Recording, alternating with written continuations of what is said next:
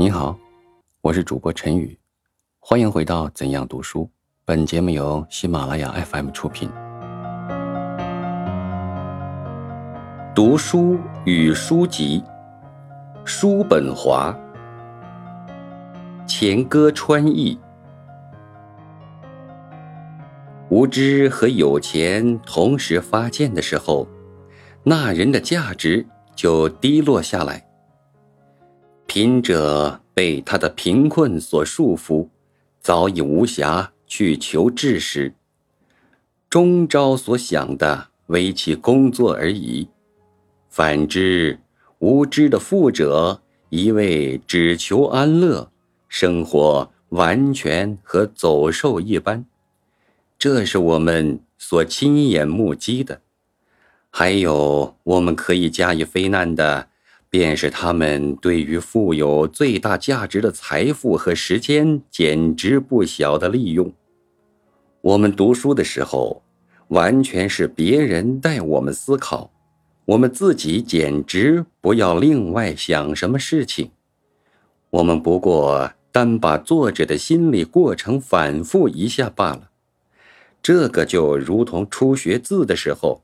学生用钢笔把先生用铅笔书的轮廓照样摹写出来一样，因此，当读书之际，大部分的思考作用都从我们的脑袋离开了，所以，我们从自身的思考作用移向读书的时候，我们就可以鲜明的感到一种减轻负担的安慰。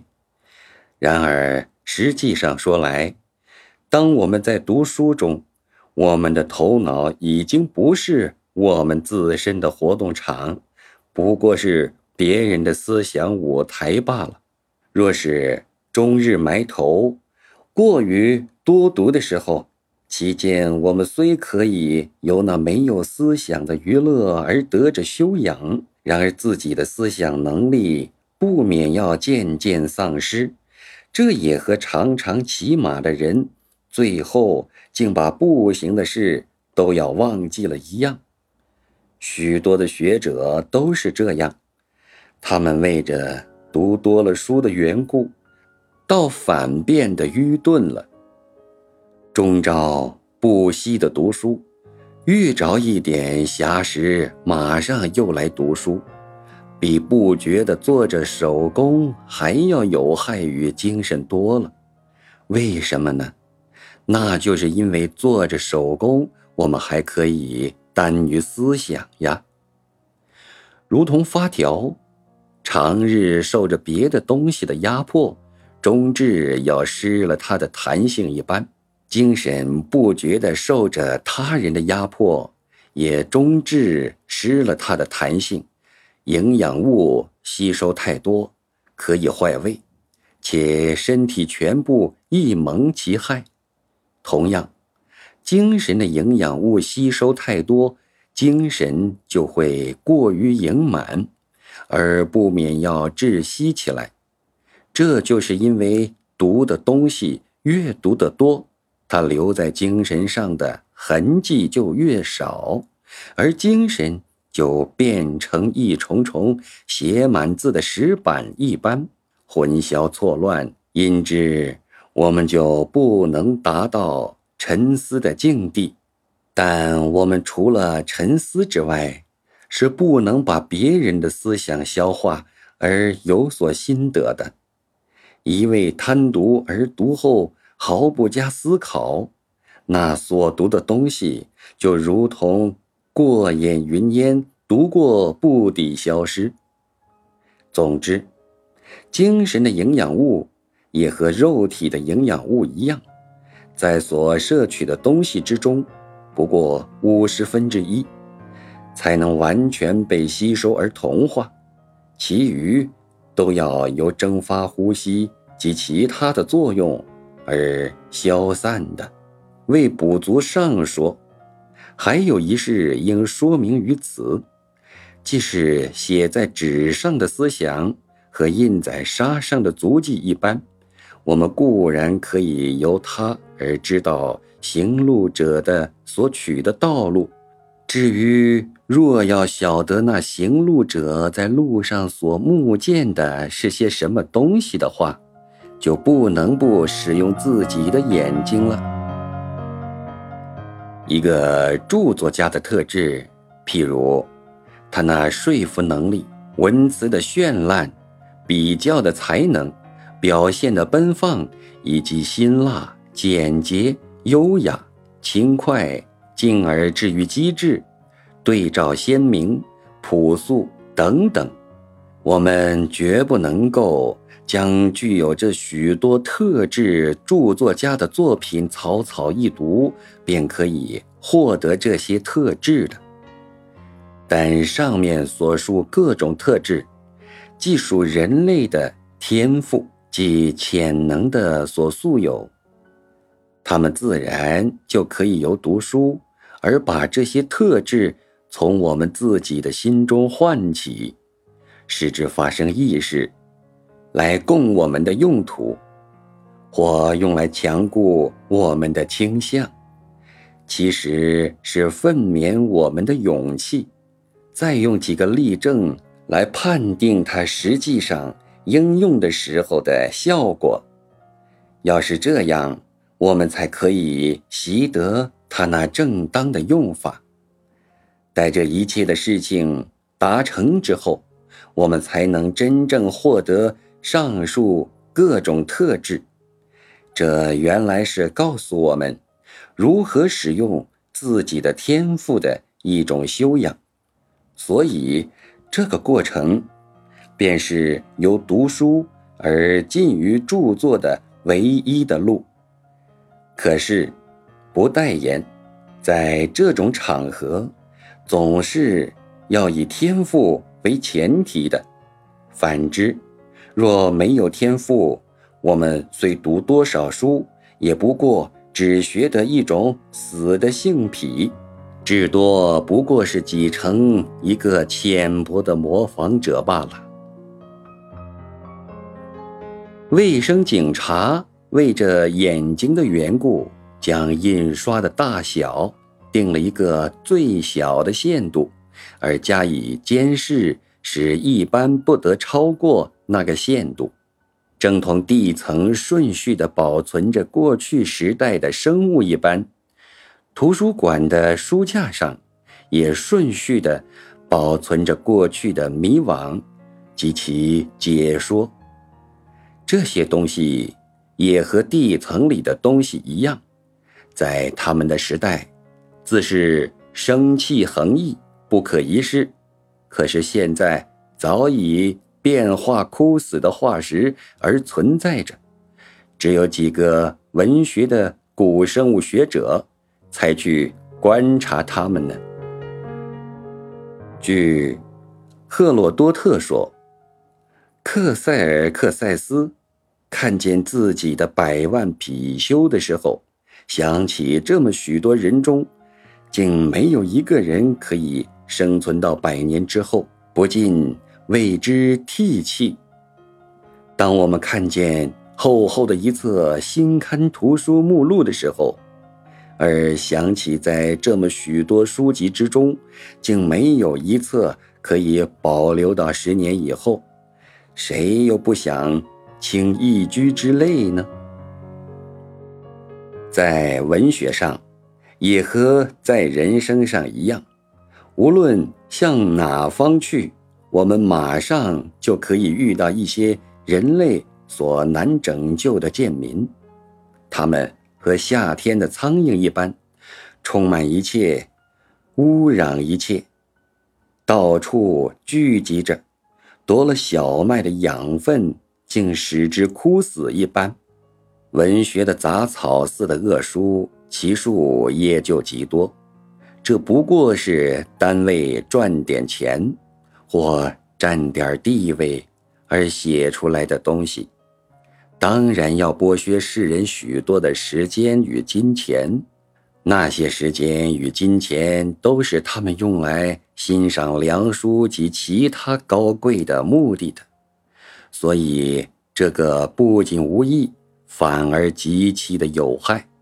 现在文学界中十中有九是除了从世人的怀中榨取几个钱以外，没有别的目的。为了完成这个目的，所以著作者、发行者及批评家都联络起来，坚固的结成一党。操估者、卖文者及滥造作家，反着时代的良趣味及真修养，用一种狡猾和恶劣的，而且非同儿戏的诡计，打通一气来诱惑高雅的社会。说人总要迎合时代潮流。详细的说，即使一切的人为他们在社会上谈话的资料起见，都应读那同时的东西，既是最新的作品。他们对于社会的这种教化，总算是成功了。在这个目的上，发生效力的东西。便是那些风靡一时的作家所写的浅薄无聊的小说及其类似的作品，譬如从前的斯波德勒、巴尔沃和素有人等的作品都是的。然而，世界上还有比这种读书人的命运更可怜的东西吗？他们仿佛有一种义务一般。常常要去读那些专门为金钱做出来的，所以总是为数极多、极其繁庸的作家所组织滥造的新作，而对于各时代、各国土的那些稀有的名家杰作，仅仅只晓得一个名目，尤其是《文学日报》那样的东西。将艺术爱好者为他真正的修养，对于这方面纯正的作品所需要的贡献的时间全夺了去，而给以平凡作家常套的比列的作品使他们来读，这真是极其无聊的一种狡猾的手段呀。所以，关于读书，尤以不滥读。最重要，这办法即是无论在什么时候，大多数的人正热烈的欢迎的作品，总以不复合去读为佳。所谓大多数的人热烈的欢迎的作品，便是常识那些名噪一时的，在其最初，也就是最后的一年中，一连达到几版的小册子、小说。和诗歌等物，在那样的时候，为着愚人而写的东西，常常可以得到多数的读者。我们是这样一想，便可把那总是极短的读书时间，专门来读那些各时代、各民族有定评的、卓越超群的伟人的作品。只有那样的作品，才能够真正。启发我们而得教养呢？恶书你不读，也没有人非难你读少了；良书你随便读多少，也不至于说你读的太多。恶书是治的毒药，大有害于精神。世人不读各时代最良的东西，而常常去读那些只要是新的东西，所以。著作家求于流行思想的小范围内，而时代堕落到自己的粪土之中，一天一天沉得更深了。要读良书的条件，即是不是读恶书。盖人生苦短，时间和精力都有限呢。书籍是写着往时甲。或乙的伟大的精神，民众虽然读着这样的书籍，但没有读到真正伟大的精神，因为他们只想读那些最新印出来的东西呢。又因为同气相求，他们对于现今这样浅薄无聊的、钝才的小舌。比伟大精神的思想更要志同而道合呢。我幸而在少时就给希莱格美丽的警句所引导，真是应该感谢命运。那词句说：“努力读古人，读真正的古人。今世之论古人者，不值一顾。”这句话以后便成了我的北斗星了。哦，平凡作家甲和平凡作家乙是何等的相似！他们的一切都是同一个模型铸出来的。他们个人对于同一的机会，怀着何等同一的思想。这以外的思想大约想不来吧。此外。还有他们卑贱的个人的目的，也是同出一辙，而且这些愚民偏偏要去读那些新印出来的下等作家的小舌，而把伟大的精神高搁在书架上不去一顾，一味只想读单位的今日刚印出来。油墨尚未全干的缘故，年年和苍蝇一般成千累万的孵化出来的平凡作家的每天发表的那些无聊的作品，而对于各时代、各国土、各方面不过时的珍贵的精神，反倒置之不顾的那众民众的愚昧和无礼，说来实在令人不肯相信。这些著作，勿宁是到了几年以后，或永远的，即单作为过去的时代和其欺瞒的笑柄，且无人谈起，在它诞生之日，即应该摒弃在一旁而不过问的。无论在什么时代，文学总可分为两种。两者带着颇为疏远的关系，并驾齐驱。一种是真的文学，一种是似是而非的文学。前者成为不朽的文学，为那些为着学术和诗的缘故而生活的人们所创作，真挚而静肃的，且盖其缓慢地走着他们自己的道路。那种作品的产额在欧洲一世纪中不过只出得十二册上下，然那极少的作品却有永远的生命。其他以学术和诗来作为衣食之资的人们所做的东西，在作者的骚扰和呼号中持续蒸煮，每年有好几千种要送到市场上去。但是，到了几年之后，也许有人要问：那些书到哪儿去了？他们从前那些喧扰的名声，如今到哪儿去了？所以，我们可以把后者名为流传的文学，前者名为永存的文学吧。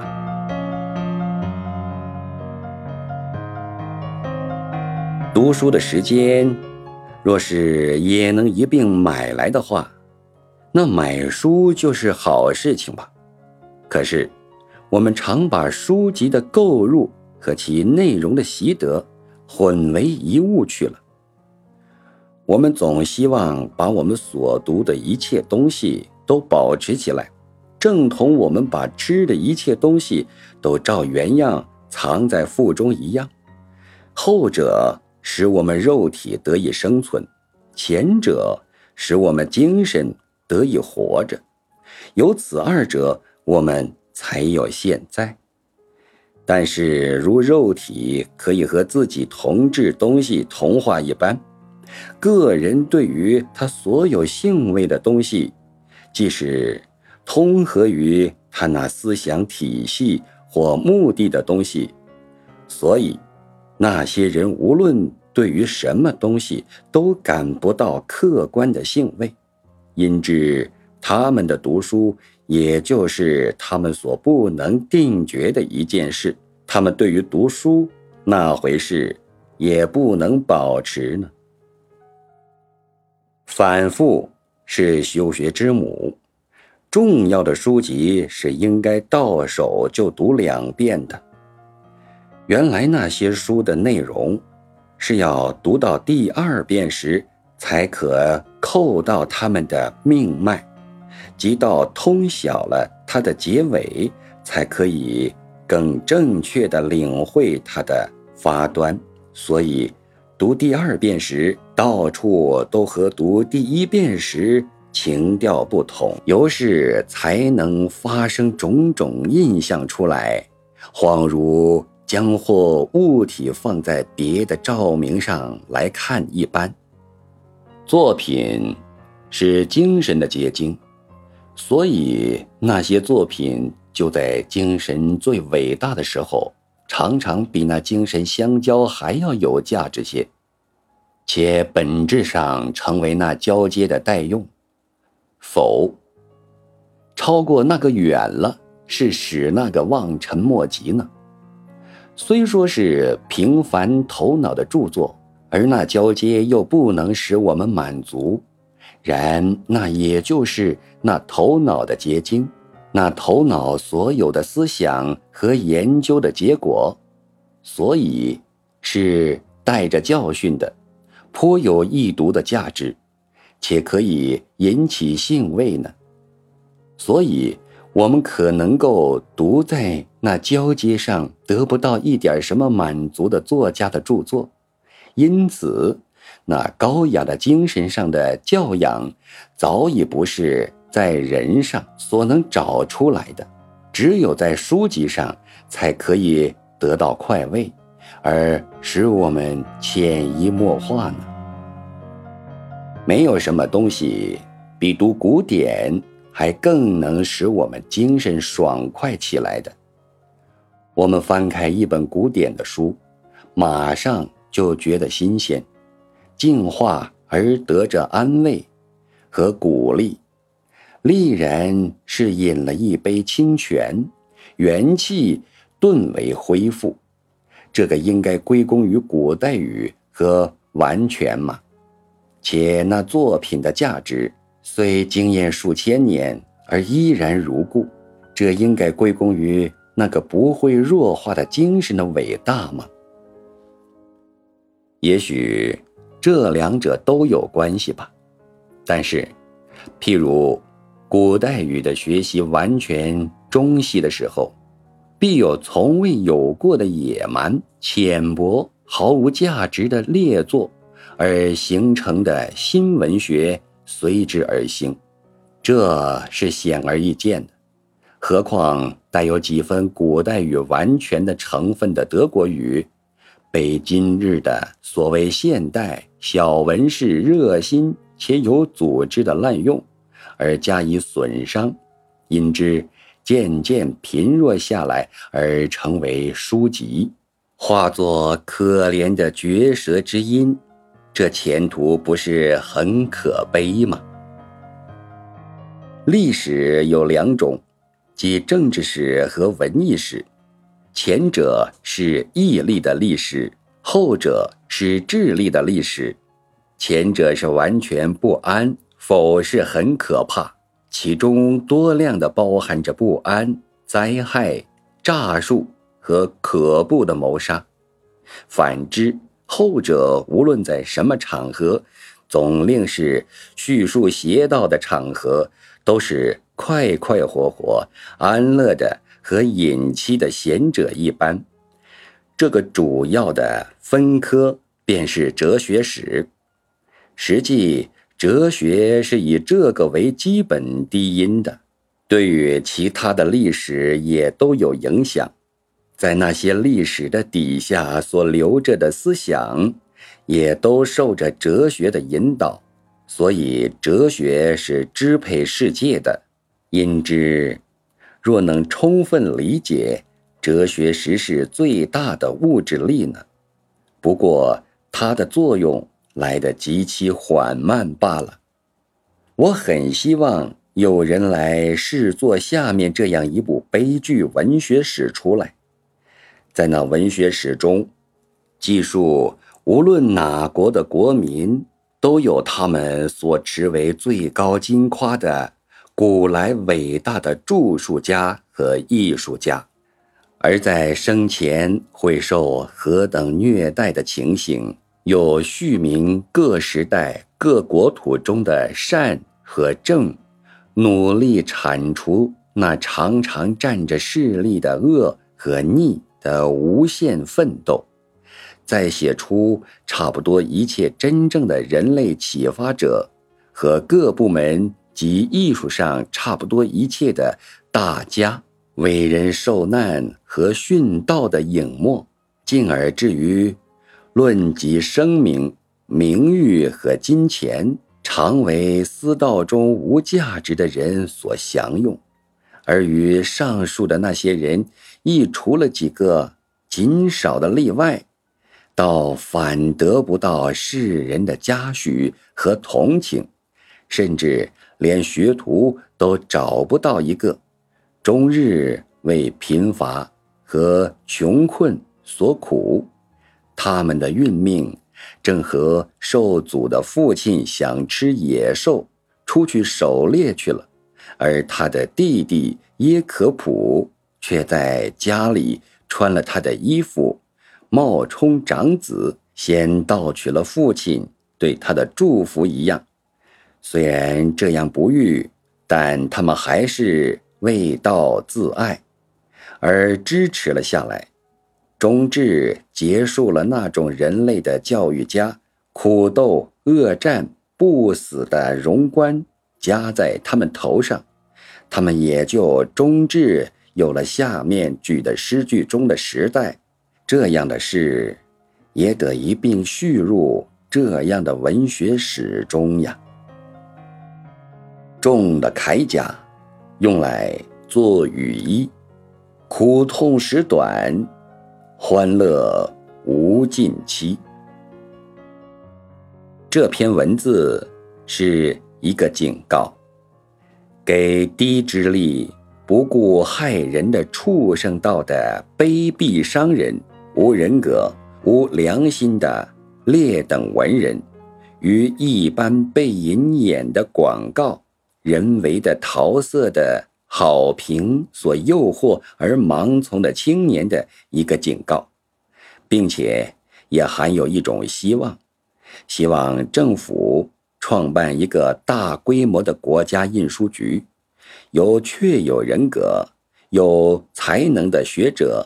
在舆论监察下，来审查印出去的书籍。